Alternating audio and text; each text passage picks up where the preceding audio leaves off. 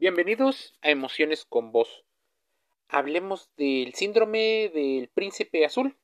El síndrome del príncipe azul normalmente afecta a las mujeres. Generalmente se dicen que mayores de 25, de 30 años y suele presentarse en 6 de cada 10 mujeres según algunas investigaciones. Tiene que ver con el sistema de creencias e incluso con la ilusión de que existe un hombre ideal y perfecto que las hará completamente felices. Sí, suena suena a telenovela. Sin embargo, cuando se enfrentan a que un hombre tiene defectos, a que tiene sesgos cognitivos a la hora de elegir parejas y bueno, otros sin fin de inconvenientes, muchas veces se sienten frustradas y decepcionadas incluso de sus propias expectativas. Las características del síndrome del príncipe azul y cómo intentar distinguirlas pueden ser algo crucial para salvar tu este, tu salud mental. Quítate la idea de la, la ley de la atracción y este tipo de cosas. Primero, autocrítica, inteligencia emocional. Muchas personas llegan a tener relaciones breves. Sus relaciones no suelen durar mucho tiempo, ya que rápidamente encuentran defectos en su pareja. Por más superficiales y pequeños que sean los defectos, generalmente un sentimiento de decepción las conduce a terminar con la relación. Hay mujeres que incluso ni siquiera llegan a conocer a una persona porque ya le vieron un gran defecto.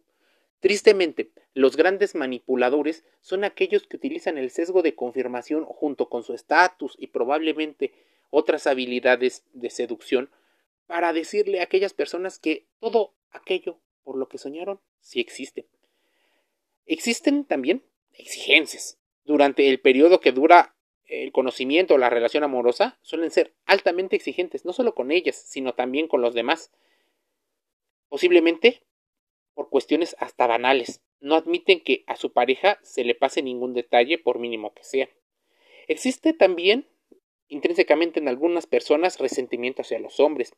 Tal vez no tanto, llegando a la misandría, pero consideran que todos los hombres son iguales y que suelen cultivar y reforzar un, una situación de inseguridad en ellas falta de seguridad y de certidumbre, que no se quieren comprometer.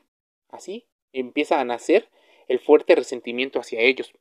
También debes de autoevaluar el modelo paternal que tienes. Muchas personas suelen buscar un hombre que tenga las características de su padre de manera inconsciente. Hay una fuente de identificación con el modelo parental considerado como de hombre ideal o de padre mejorado. También hay muchas mujeres que deciden asumir el rol de amantes porque este es un rol eh, donde ellas pueden ser las víctimas, donde también ellas pueden salir eh, beneficiadas solo por la parte buena y no por la negativa. También existen ideas donde intentan conquistar y domar a aquel varón que es difícil, ese hombre inalcanzable. Tienden a buscar muchas veces algunas mujeres relaciones con hombres que están casados, que viven lejos, que los consideran ideales para ellas.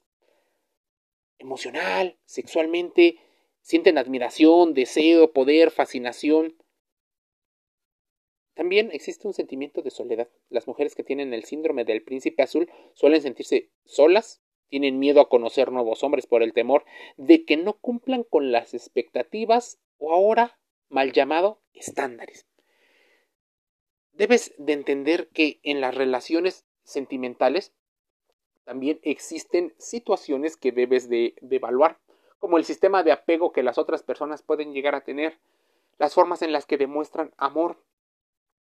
Y así irás dándote cuenta que el síndrome del príncipe azul existe por una idealización, a veces hasta por una proyección de ti mismo, incluso por una hipergamia donde deseas algo que consideras mejor o mínimo, mínimo igual a ti. Por supuesto, en un mundo laboral y en un mundo de relaciones esto se vuelve mucho más complicado.